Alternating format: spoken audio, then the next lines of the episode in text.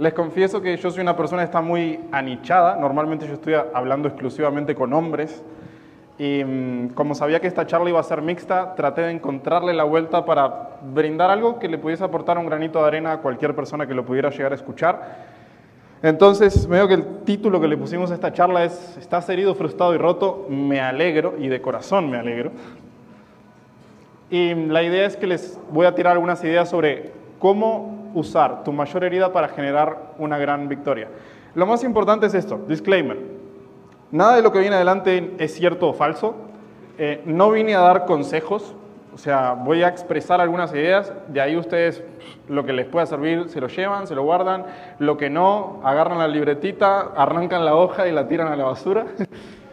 Em, si algo de esto te rechina mucho, si ustedes dicen, oh, esta idea me, me hace sentir muy incómodo, les aconsejo que se revisen y que se pregunten mucho por qué están sintiendo eso.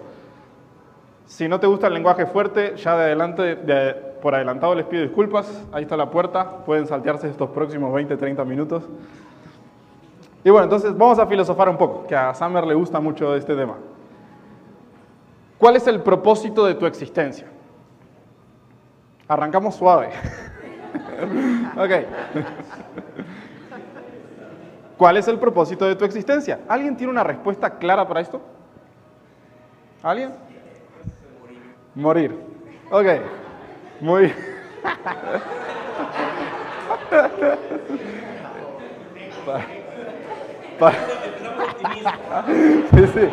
Pero esta es una charla positiva, muchachos. ok. ¿Alguien más tiene alguna otra respuesta? Servirle a los demás. Servirle a los demás, servir. Ok. ¿Alguien más? ¿Sí? ¿Cómo? Venir a cambiar el mundo. Ok, excelente. Entonces, le voy a convertir una pequeña historia, aunque ustedes no lo crean, soy de Uruguay, no soy de Argentina. Asegúrense de banear o bloquear de nuestras cuentas a cualquiera que diga yo soy argentino, que a veces me etiquetan en historias y ponen, ah, el argentino que dio una plática. ¿cómo hago para...? ¿Cuál es la forma de darle una bofetada electrónica a alguien? No se puede. Igual la gente que me dice Luis Suárez, porque lo divertido de la gente que me dice, ah, te pareces a Luis Suárez, es que todos piensan que son el primero que me lo dice. Y es como, che, hay 20 mil personas diciendo lo mismo. Es como, ¿no sos tan creativo? Ok, entonces, les cuento que yo vengo de Uruguay, es un país de 3 millones de habitantes, somos muy poquitos, estamos en peligro de extinción. En mi país la gente muere más de lo que nace. Entonces, están ante una especie en peligro de extinción, cuídenme, trátenme bien, apóyenme a reproducirme. ¿Ok? Entonces, me creé una familia muy humilde. Eh, desde muy pequeño, siempre como que el trabajo era algo que estaba como muy instaurado en, nuestra familia y yo desde los seis años más o menos ya agujereaba unos 500, 600 soportes por día de los que son para colgar eh, las cortinas con una mecha de copa del tamaño de mi mano. O sea, yo tengo las manos, no sé por qué, pero algo me iluminó ahí a no, a no errarle y, no arrancarme un miembro. Pero básicamente, desde muy niño a mí se me dificultaba muchísimo el hecho de hacer amigos. ¿Alguien acá, nadie los va a jugar ni nada por el estilo, siento que estamos en un ambiente de, de suficiente confianza, ¿Alguien de acá siente que de niño se le dificultaba relacionarse, pero siendo 100% honesto y 100% auténtico? ¿Alguien siente eso? ¿Sí? Ok. Ok. Si se fijan, una de las principales cosas que mm, para los que tienen hijos como padres deberían asegurarse, de hecho, si ustedes aseguran solamente de esto, ya hicieron bien su trabajo como padres. Lo que se deberían asegurar, asegurar con sus hijos es que ellos sean capaces de socializar que sean capaces de ser elegidos como buenos candidatos para jugar. Ustedes si van a criar, y se ríen, pero es, tiene mucha profundidad esto, si van a criar un niño, quieren que ese niño sea suficientemente amigable como para que el resto lo quiera invitar a jugar y suficientemente culero como para que nadie lo pase por arriba. Entonces hay que como cuidar un balance, es como, che, sí jugáis todo, pero si tenés que partirle un taladro por la cabeza de juguete a un niño, hacelo, si se pasa demasiado. Entonces hay que cuidar ese balance. Yo de alguna forma medio que no tenía ese balance Y eso por distintas razones me hacía ser un niño que no era muy elegible. Si ustedes se dan cuenta, en Hollywood siempre está la típica eh, película del gordito no popular y que no sé qué es, que es como el último escalafón. Lamentablemente nosotros creemos que somos la gran cosa como humanos, no lo somos, somos un montón de chimpancés medianamente organizados, pero que en el momento en el que haya caos volvemos a ser chimpancés y nos matamos entre nosotros. Entonces, así como los chimpancés, nosotros estamos todo el tiempo organizándonos en jerarquías. Y si ustedes se fijan, cuando la gente está como en la escuela o en la preparatoria, como ustedes le llamen, existen jerarquías. Y esas jerarquías son de las más hija de puta que hay. Están los populares y los no populares. ¿Se dan cuenta de eso? Ok, los no populares no tienen acceso absolutamente a nada. O sea, no tienen acceso a las fiestas, a las juntadas, a las reuniones, a que la mamá te lleve a la casa del amiguito y que no sé qué.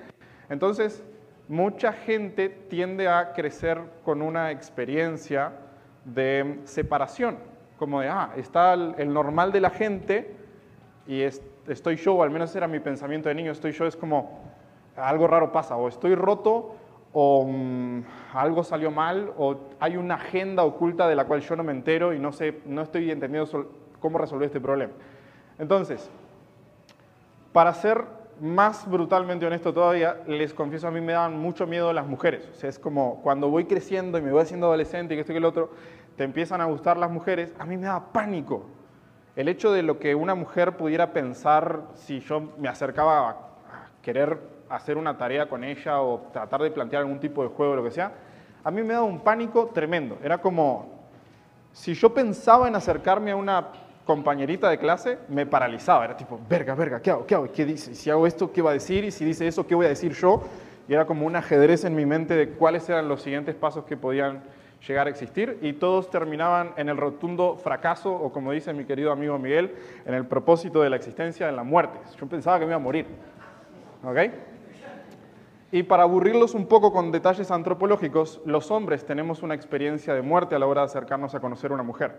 En el pasado, cuando vivíamos en tribus, que eran tribus más o menos de 40, 50 personas, nosotros exterminamos a un montón de especies por la sencilla razón de que pudimos organizarnos mejor y tener tribus más grandes. Pero en aquel momento, si una mujer te llegaba a rechazar, en una tribu pequeña podía significar em, el límite de tu existencia o de tu descendencia. Es como, ah, si ya no logro acceder a esta mujer, que es como, ah, era la que tenía como para para poder generar descendencia, ya marché. Entonces, los hombres, cuando entiendan esto mujeres y empaticen con esta partecita, los hombres cuando quieren acercarse a conocer a una mujer, por dentro sus niveles hormonales se desordenan un disparate. Aumenta un disparate el cortisol, la adrenalina, es como que ¡ah! Y estamos en, esa, en ese estado de atacar o huir. Estamos en un estado reptiliano, llamámosle así. ¿Ok? Entonces, a mí me pasaba esto, pero quizás mucho más fuerte que a un niño normal. Eso era yo. ok. Eh, claramente era el gordito simpaticón. Me decían el carro fúnebre, el que acompaña pero no entierra. Podía tener un montón de amigas, pero nunca, nunca, nunca lograban mucho más que eso. Entonces, es como, che, hay, hay una parte de mí que no encaja. Hay algo que falta acá. Es como, yo no quiero ser tu amigo. ¿Ok? ¿Quién acá, hombres, han terminado en la friendzone cuando no querían estar en la friendzone? Ok. Tenemos, tenemos una historia compartida por ahí, bien interesante. No estoy tan loco, no estoy tan roto. A partir de ahí, ¿qué carajo puse acá? Ok, pasé de ser un mal candidato para las mujeres, alguien no elegible, a un buen candidato para las mujeres. ¿Cómo sucedió esto? Básicamente, un día, cuando estaba, estaba procesando ideas sobre mi autoeliminación y estaba acostado en una cama, en una pensión estudiantil, en un lugar en donde van los estudiantes como de bajos recursos a em, poder ir a la universidad, etc. Y dije, che, o cumplo el propósito de mi existencia y me autoelimino, y termino con eso, se termina el juego, endgame, o resuelvo este problema, porque para mí ya con mis, eh, a mis 25 años de edad, que fue como este quiebre, ya estaba haciendo algo muy doloroso. O sea, el hecho de no poder relacionarme con ninguna mujer que a mí realmente me atrayera y siempre estar, entre comillas, con la que me tocaba. Que no estoy diciendo que esté mal, pero yo me sentía muy insatisfecho con eso. Decía, che, pero ¿por qué fulanito, que a mí me parece un imbécil, resulta que tiene mejores resultados que yo con las mujeres? O resulta que las mujeres reaccionan mejor a él que a mí, cuando yo estaría dispuesto a dar todo por ella y hacer esto y lo otro, y la amaría incondicionalmente, y le llevaría eh, flores, y le escribiría poemas, y haría esto y lo otro. Básicamente yo estaba dispuesto a hacer su tapete, y esa era exactamente la razón por la cual yo terminaba en la frenza. Era porque eso no es lo que busca una mujer. Entonces, cuando me pongo a googlear este tema, que es como que lo que atiné a hacer en ese momento, me pongo a googlear este tema y resulta que existe una ciencia de la seducción más bajada a tierra. Lo que se estudia es al Homo sapiens en cuanto a la selección sexual. Es decir, qué pasa en el cerebro de un hombre a la hora de seleccionar una pareja y qué pasa en el cerebro de una mujer a la hora de seleccionar una pareja cuáles son las estrategias de uno y otro caso y cómo yo podía resolver las cosas que yo estaba haciendo mal en de mi lado o en mi estrategia. Entonces, cuando me di cuenta de que existía este universo, esta ciencia de la seducción, a mí me voló por completo la cabeza. O sea, fue el descubrimiento más grande de mi vida fue ese. Es tipo, esto que yo pensé que no, que había gente que nacía con un don de ser más atractivo y gente que simplemente no lo tenía, resulta que es algo que se puede aprender. Resulta que es algo que tiene un fundamento teórico detrás. Resulta que es algo sobre lo que yo tengo cierto control. No tengo el 100% del control, pero tengo una buena parte de control de cosas que yo puedo mejorar en mí para, convertirte eh, para convertirme en un mejor candidato para las mujeres. Entonces, ah, ok. Le dije, ok, antes de matarme, vamos a darle una oportunidad a esto, capaz que, capaz que evitamos la tragedia. Entonces, me puse a investigar y me obsesioné. ¿Alguien de acá se ha obsesionado con un tema al punto de que desayuna, come y cena exactamente lo mismo en, materia de conocimiento? ¿Alguien le ha pasado? Ok, a mí me pasó con esto. Yo estaba estudiando la Universidad de Derecho, quería ser abogado en aquel momento, mejor dicho, estaba cumpliendo con las expectativas de mi familia, que se suponía que si yo era abogado iba a traerle estatus a mi familia, que nadie había ido de la universidad y que bla, bla, bla, bla, bla. Y esto me desenfocó por completo. La atención es algo bien interesante. Si en algún momento ustedes detectan algo que les llama la atención naturalmente y que ustedes no tienen que forzar su atención por eso, préstenle mucha atención. O sea, realmente pregúntense por qué les llama tanto la atención eso, porque muy probablemente ustedes estén mejor diseñados o más preparados para meterse en ese universo y esa sea su agua. Entonces yo básicamente descubrí mi agua, descubrí cuál era el territorio en el cual yo me podía mover bien, que estaba dispuesto a dedicarle un montón de horas, que estaba dispuesto a dedicarle un montón de práctica y que estaba dispuesto a experimentar. Entonces, básicamente, para serles brutalmente honesto, yo creo que durante dos o tres años fui lo más parecido a un psicópata social. Es como mi vida era un experimento. Era, ah, hay gente, puedo interactuar con la gente, puedo conocer a esa persona. Ah, hay una mujer, puedo hablar con esa mujer. Ah, puedo conseguir su número. Ah, puedo invitarla a tomar un café. Estas son las chances de que sí acepte. Si acepta, estas son las chances muy bajas de que efectivamente vaya al café. Estuve mucho tiempo siendo plantado en un café. Supongo que a más de uno le ha pasado. Entonces empecé a investigar como todo el proceso, absolutamente todo el proceso que llevaba el cortejo en nuestra especie y qué cosas funcionaban y qué cosas no y por qué.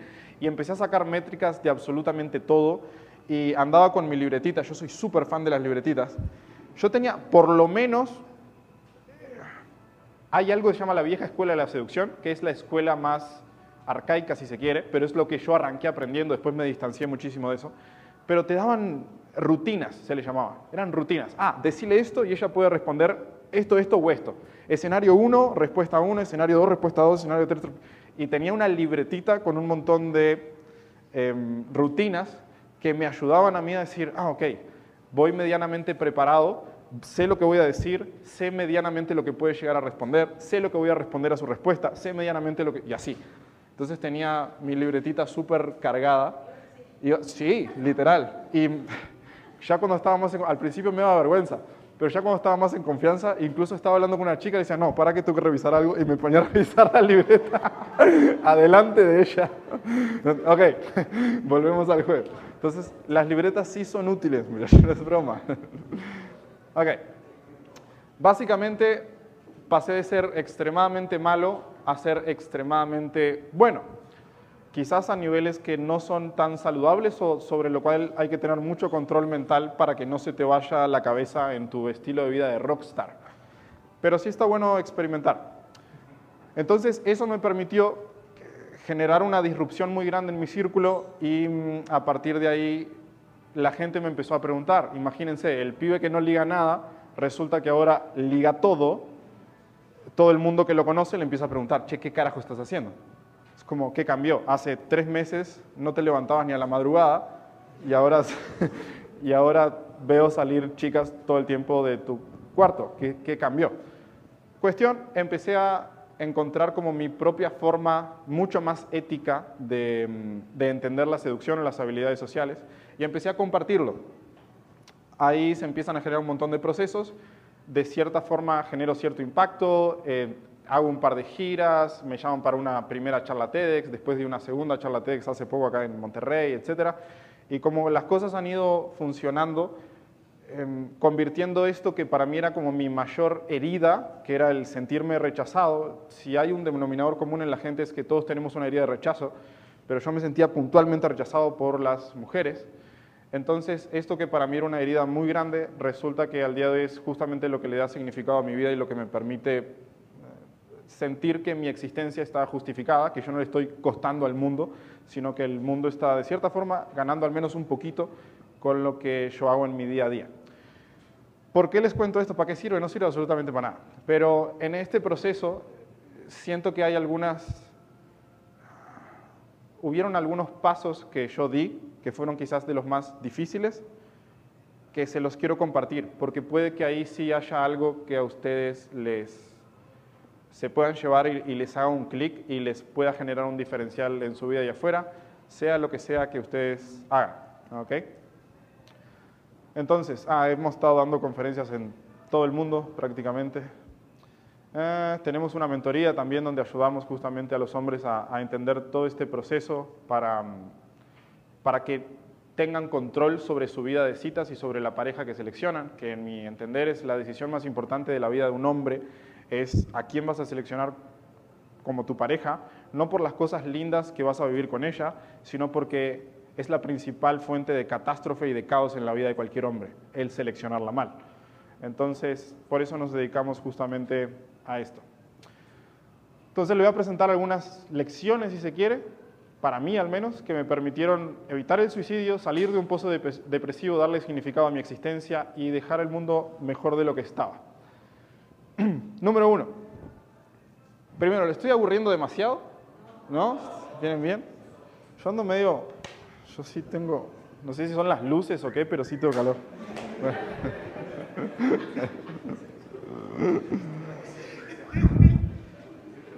Ok.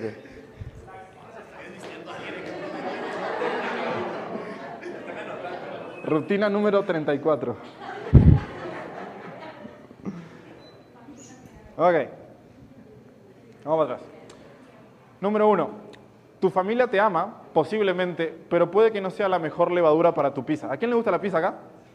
Ok, a mí me encanta la pizza y dije, ah, acá calza la pizza, vamos a ponerlo. no, lo que sucede es que todos acá queremos crecer, ¿sí o no? ¿Ok? Y resulta que muchas veces los contextos en donde nos movemos son exactamente lo que impiden que nosotros crezcamos. ¿Ustedes saben lo que significa la madurez de una persona? ¿Cuándo un ser humano se convierte en maduro? ¿Alguien tiene una idea? ¿Qué significa ser maduro? ¿Alguien tiene una idea? ¿No? Oh, control emocional, ¿algo más? Ser responsable. Toma decisiones. Toma decisiones. Viene por ahí. Cuando una persona es inmadura, hace un trueque inconscientemente. El trueque que hace inconscientemente es que yo te cedo el poder a ti, papá, mamá, a, los superiores que tenga en su núcleo familiar, en función de que vos te encargues de la responsabilidad, vos me vas a decir qué hacer y yo no pago ningún precio de tener que decidirme por algo y si me decido la cago. O sea, no pago el precio de cagarla con mi propia decisión. La madurez de un ser humano se radica en que la persona entiende que las mejores respuestas para sus problemas ya no las tienen sus padres. Y yo de esto me di cuenta quizás medio tarde. Yo siento que durante demasiados años de mi vida dije, ah, no, mis padres, mucha admiración por ellos, etcétera. Mis padres la tienen clara, eh, ellos son los que tienen las mejores respuestas. Si mis padres me dicen que yo tengo que estudiar abogacía, es porque eso es lo mejor para mí. Si mis padres me dicen que yo me tengo que quedar en San José, que es un pueblo de 50.000 habitantes, eso es porque es lo mejor para mí, es la mejor decisión. Y resulta que quizás no lo sea. Entonces, acá es que hay que tener como suficiente amor propio como para estar dispuesto a, madurar y a desapegarte si es necesario. Tus padres inevitablemente te cagaron la vida de una u otra manera. Y cuando vos seas papá o mamá, le vas a cagar la vida a tu hijo de alguna otra manera. Es, prácticamente inevitable. Entonces, lo que a ti te toca es resolver tu parte. Es como hacer tu chamba, como le dicen usted, hacer tu trabajo y resolver tus temas, ser responsable. Y mientras más temprano empiecen a tomar las decisiones por sí mismos, mejor va a ser para su vida. Su evolución o su crecimiento va a ser muchísimo más rápido. Les va a llevar un montón de conflicto. El desapegarse de una familia muchas veces no es fácil. Acá son súper familiares y yo sé que es como, ah, representa una institución muy fuerte puntualmente en México, pero lo cierto es que si no estás dispuesto a pagar ese precio, quizás no merezcas lo que vos sentís que mereces, o al menos esa es mi perspectiva. Segundo, Quizás ames a tu país, pero puede que su tierra no tenga el mejor abono para lo que querés sembrar.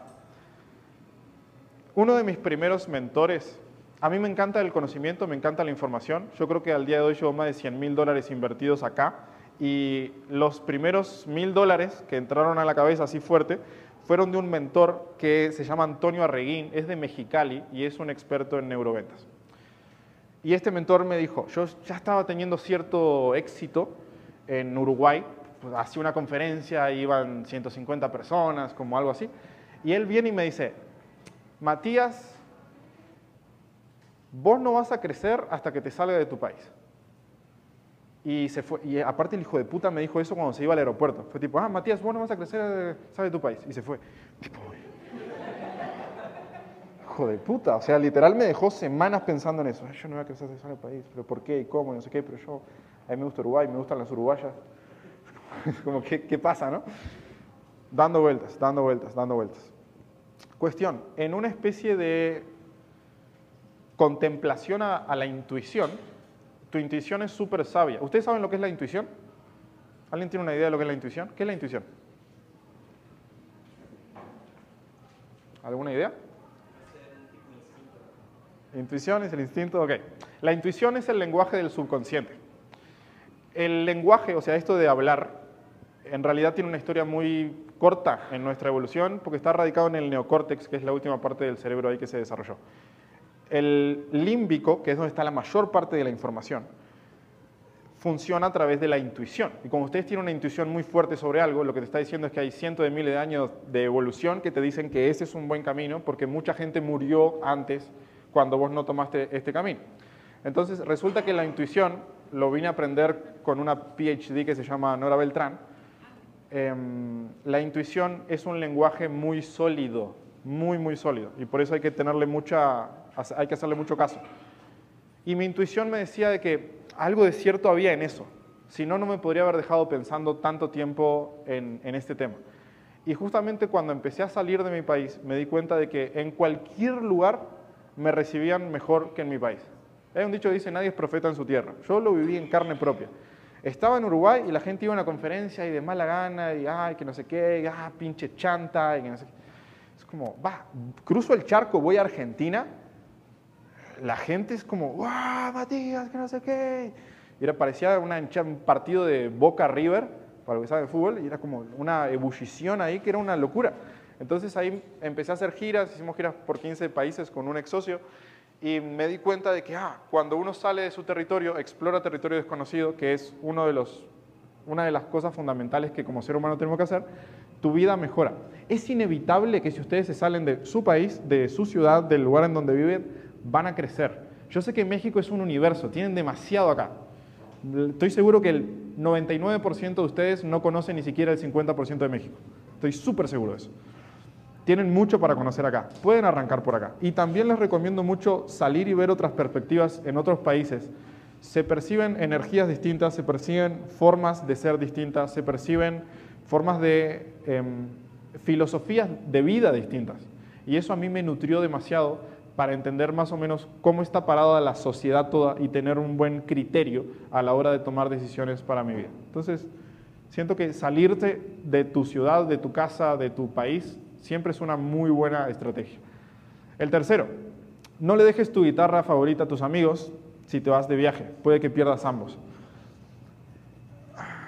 Como yo les expliqué, yo era muy malo entendiendo a la gente o aprendiendo a leer a la gente.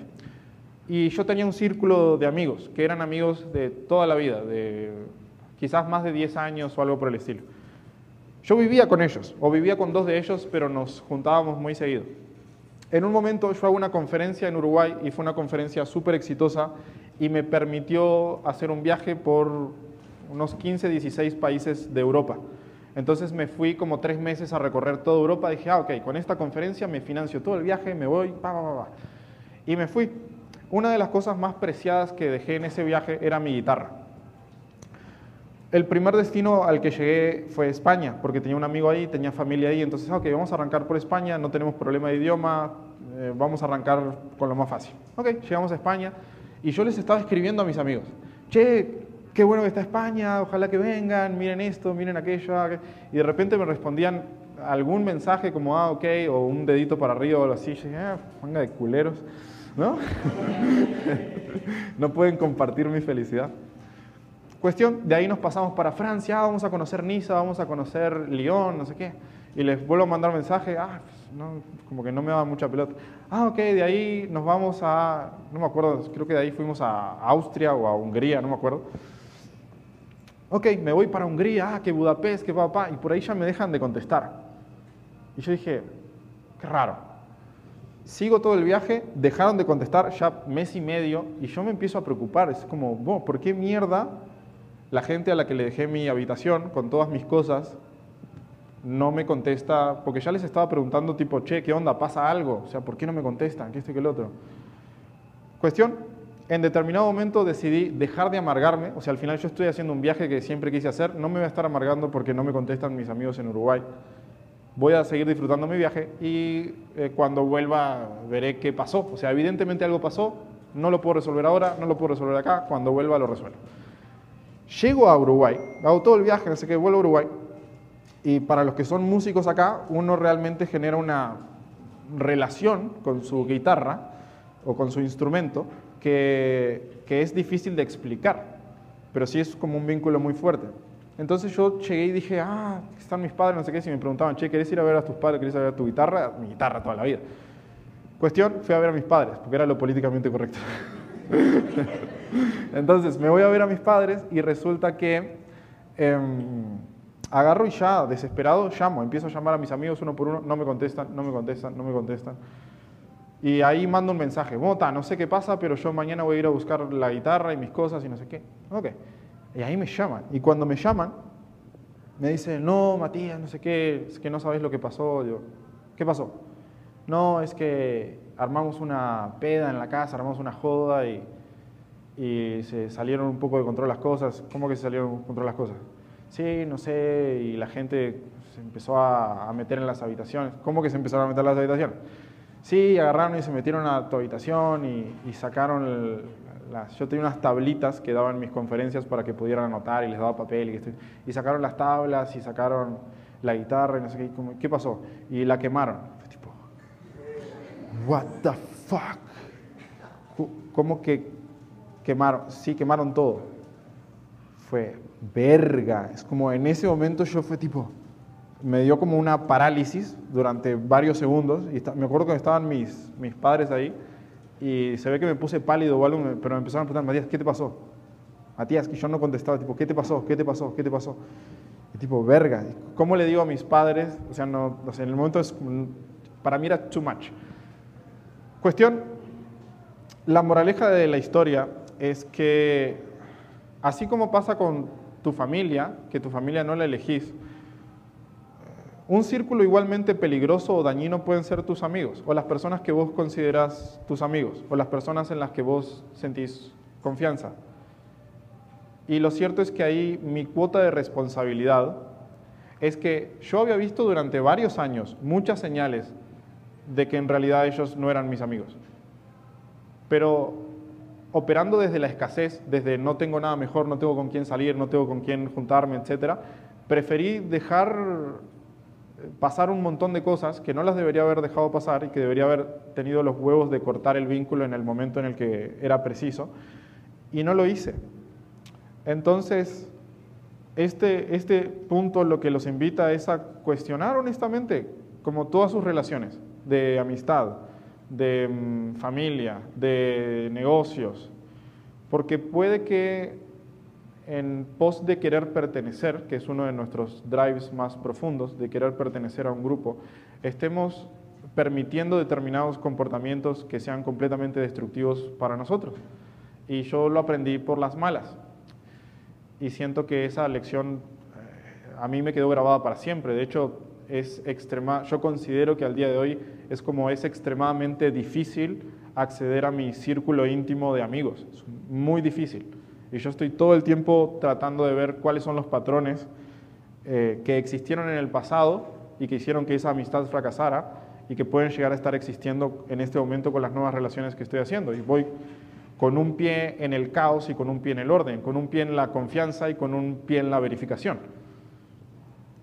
Y siento que eso también me ha permitido eh, generar vínculos de mayor calidad. Hay un, eh, ocupe, le dicen en, inglés, only quality people, es como que trates de relacionarte solamente y exclusivamente con personas de calidad y pongas un estándar bien alto de cuáles son las personas que vas a dejar entrar a tu círculo cercano y que incluso aprendas a diferenciar. Yo tengo distintas capas, como la cebolla que hablábamos un rato, y hay amigos con los que puedo salir de peda, y hay amigos con los que puedo filosofar, y hay amigos a los que les puedo contar mis cosas personales, y hay amigos con los cuales puedo ser 100% abierto y que conozcan absolutamente todo de mí. Y está perfecto, y cada uno está segmentado en cada uno de los grupos y pueden ir metiéndose en grupos más profundos o incluso saliendo también.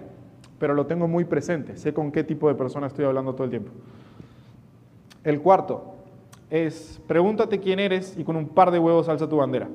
No fuiste diseñado para caerle bien a todo el mundo y polarizar hace, polarizarse hacia tu esencia es la mejor estrategia. En este afán de pertenecer que tenemos los seres humanos, tendemos a mostrar al resto de personas lo que nosotros creemos que el resto de personas van a validar o les va a gustar o les va a servir o van a querer de nosotros. Esa percepción la mayoría de las veces está errada. ¿Cuál es la mejor estrategia para realmente asegurarte un círculo que sea poderoso?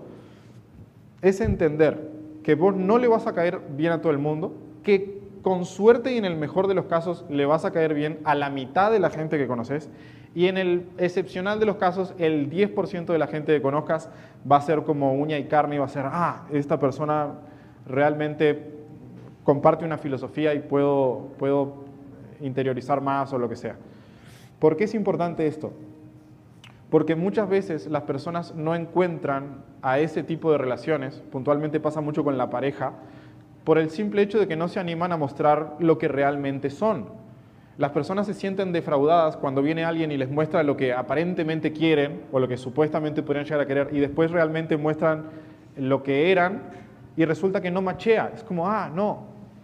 A mí, una de las cosas que más me, me preguntan o yo llego a generar tipos de relaciones con mujeres que no son nada convencionales y que me permiten un montón de libertades que la gran mayoría de las personas no acceden. Y me dicen, Matías, pero ¿cómo haces para que una mujer pueda estar contigo y además puedan venir otras mujeres y además puedas hacer esto y lo otro y que va, va?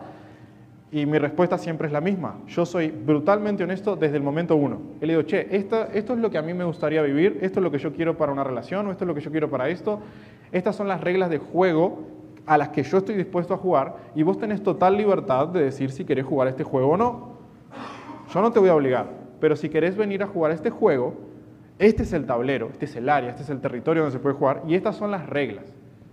Entonces, el tener esa conversación incómoda de entrada con las personas con las que se relacionan y, y plantar la bandera de lo que ustedes verdaderamente quieren, les permite polarizar mucho. La gran mayoría de personas se van a ir a la mierda y está perfecto. Eso es lo que tiene que suceder. Pero las personas que empaticen con tu filosofía y con lo que vos querés, se van a quedar y van a poder tener relaciones mucho más duraderas porque ya conocen lo que tienen que conocer sobre ti para el tipo de relación que vas a tener. ¿ok? Quinto, la vida es un GTA, pero tus padres no son robots, posiblemente. Esta es una historia bien divertida. Cuando yo era niño, ¿quién acá ha jugado el GTA? ¿Lo conocen? Ok. Yo perdí muchas horas de mi tiempo en el, en el Vice City. No sé si lo, es muy viejo. si no es el primero, es el segundo. Ok. Pero resulta que yo tenía una forma de pensar de niño que la invalidé durante muchos años y la volví a validar de adulto. Eso está bien raro. Que cuando niño estaba 100% convencido de algo en mi etapa adolescente, adulta, dije, no, no, eso es pura mamada, no puede ser así. Y en este momento estoy volviendo a, a, pensar lo que pensaba cuando era niño. Cuando yo era niño, pensaba que todo era una simulación. Pensaba que todos ustedes, personas, gente, cosas, eh, todo era una simulación que estaba diseñada para que yo experimentara y jugara algo. Como, ah, ok, vine a este mundo a jugar. Vine acá a experimentar y a mover cosas y a tocar y a ver cómo responde esto y cómo reacciona. Y, y todo está a mi servicio, ese era mi criterio. Al, punto tal de que yo pensaba que mis padres eran robots. Entonces yo vivía convencido, estos hijos de puta se hacen que son mis padres, pero en realidad son robots, ¿no? Y, y están ahí queriendo engañarme, pero yo no les creo, que no sé qué. Y resulta que un día, no me acuerdo si tenía 6, 7 años, resulta que mi padre estaba en la cocina y estaba cocinando, no sé qué, y se corta un dedo, se abre el dedo, y a mí me da mucho pavor las heridas, pero en ese momento fue tipo, no, no lo puedo evitar, no lo puedo evitar. Y fui como para exponerlo y, ver que estaban los cables y los circuitos y las cosas. Y cuando dije, verga, no, es sangre, hay hueso. No, no, no, no, no. Tipo, abort mission, no son robots. ¿Okay? Entonces ahí me di cuenta de que quizás esta simulación sí existe, pero quizás mis padres no eran robots. Quizás los suyos sí, pero los míos no. Entonces, ¿Cuál es la importancia de esto? Es que el GTA, para los que lo conocen, es un juego en donde vos tenés posibilidades infinitas de hacer cosas. Hay demasiado para hacer. Tenés misiones infinitas, no se termina nunca. Puedes ponerte a pelear con la policía, puedes ponerte a ir al gimnasio y ponerte mamado, puedes hacer lo que se te antoje todo el tiempo. Puedes hacer dinero, eh, puedes matar gente. Bueno, eso exceptuémoslo acá en la vida real. Pero básicamente la vida es un GTA y el propósito del GTA es que te armes hasta los dientes y que domines el juego. Armarte hasta los dientes lo que significa es convertirte en una persona poderosa y peligrosa. Si ustedes no están pensando al día de hoy en convertirse en una persona poderosa y peligrosa, no están jugando bien este juego. Es como, ¿cómo, puede ser, ¿cómo puedo ser la versión más poderosa, con mayor influencia que pueda llegar a ser en el tiempo que tengo de juego? Porque este juego me lo van a quitar o sea, como decía hace un rato Miki, eh, quizás el propósito es morirnos. Y si yo sé que tengo este juego y sé que me voy a morir y sé que lo único que hay para hacer es experimentar y jugar, más vale que juegue a dominar el juego y a ser un muy buen jugador. Y no estar pensando o quejándome de, ay, las reglas y que son injustas y que no sé qué puta, vale verga. Es como, estás acá, te tocó este cuerpo, te tocó esta coyuntura, te tocó este país, te tocó esta nacionalidad, te tocó esta cara, lo que vos quieras. Con esto que te tocó, manejalo y trata de sacar el mejor provecho de esta experiencia posible. ¿Ok? 6. Si entiendes tu finitud, te darás cuenta de que nada tiene sentido salvo el proceso y el impacto, experiencia y contribución. Como bien decía, nos vamos a morir, ¿no? Frase que usa mucho Diego Dreyfus, y eso a mí me alinea todos los días, como, ah, Matías, vale verga, te vas a morir ay no, pero no sé qué, vale verga, te vas a morir. es como, el problema no es problema cuando te das cuenta de que te vas a morir. Entonces, a partir de ahí puedes tomar una visión más objetiva sobre las cosas y saber qué hacer y cómo moverte. Y no es para que ustedes vayan de acá todos tristes, ay, me voy a morir, me voy a morir. No, es para que simplemente se animen a experimentar y se animen a tirarse al agua y se animen a ir por lo que verdaderamente quieren y no se queden a medias, porque se van a morir. Siete, si no diseñas con precisión tu vida, estás condenado al fracaso. Que tu vida sea un hell yeah. Yo vivo bajo la norma del hell yeah. Mi vida todo es hell yeah o es un no. O es un hell yeah cuando... Me gustan los autos. Cuando veo un auto, digo, un carro, es un hell yeah, sí, y me subo y lo escucho y, siento el poder que tiene y cosas, de, ah, ok, es un hell yeah, lo compro. Cuando voy a elegir una relación, ah, esta persona es un hell yeah o no, lo mismo, me relaciono con ella. Cuando voy a conseguir un socio, ¿es un hell yeah o no? Si tengo un 1% de duda, mi respuesta es no, porque por algo está ese 1% de duda. O quizás sea un no en ese momento. Quizás sea un no desde este nivel de conciencia en el que tengo ahora, pero es un no. Entonces, el polarizar al extremo y decir, ok, esto es un hell yeah para mi vida o es un no, te permite tomar decisiones difíciles con mucha facilidad. Porque nosotros tendemos a complicarnos en decisiones difíciles porque queremos la salida fácil y la duda nos permite no tomar postura y el no tomar postura nos permite no equivocarnos. Pero lo que no nos damos cuenta es que es muchísimo más caro el querer no equivocarte con todo el tiempo que perdés que el tomar una decisión y hacerte cargo de la decisión. Entonces, no hay propósito más noble que el resolver tu mayor herida y apoyar a otros a que resuelvan minimizando el sufrimiento. Eso es a lo que nosotros, nuestra empresa, este es todo nuestro equipo, andan por ahí a la vuelta, nos dedicamos, nos dedicamos justamente a enseñarle a los hombres a no sufrir tanto por amor y a encontrar los mecanismos que les permitan convertirse en un hombre suficientemente valioso como para poder acceder a la pareja que ellos deseen. Y es por eso que al día de hoy cambiamos la vida de miles de hombres en todo el mundo. Tenemos un montón de testimonios en Trustpilot, en videos de YouTube, etcétera, etcétera, etcétera. Y estas son nuestras redes donde pueden seguir interiorizando este concepto si les interesa, lo que les interese. Así que hasta acá va. Y acá faltan muchas gracias, así que se lo imaginan. Muchas gracias.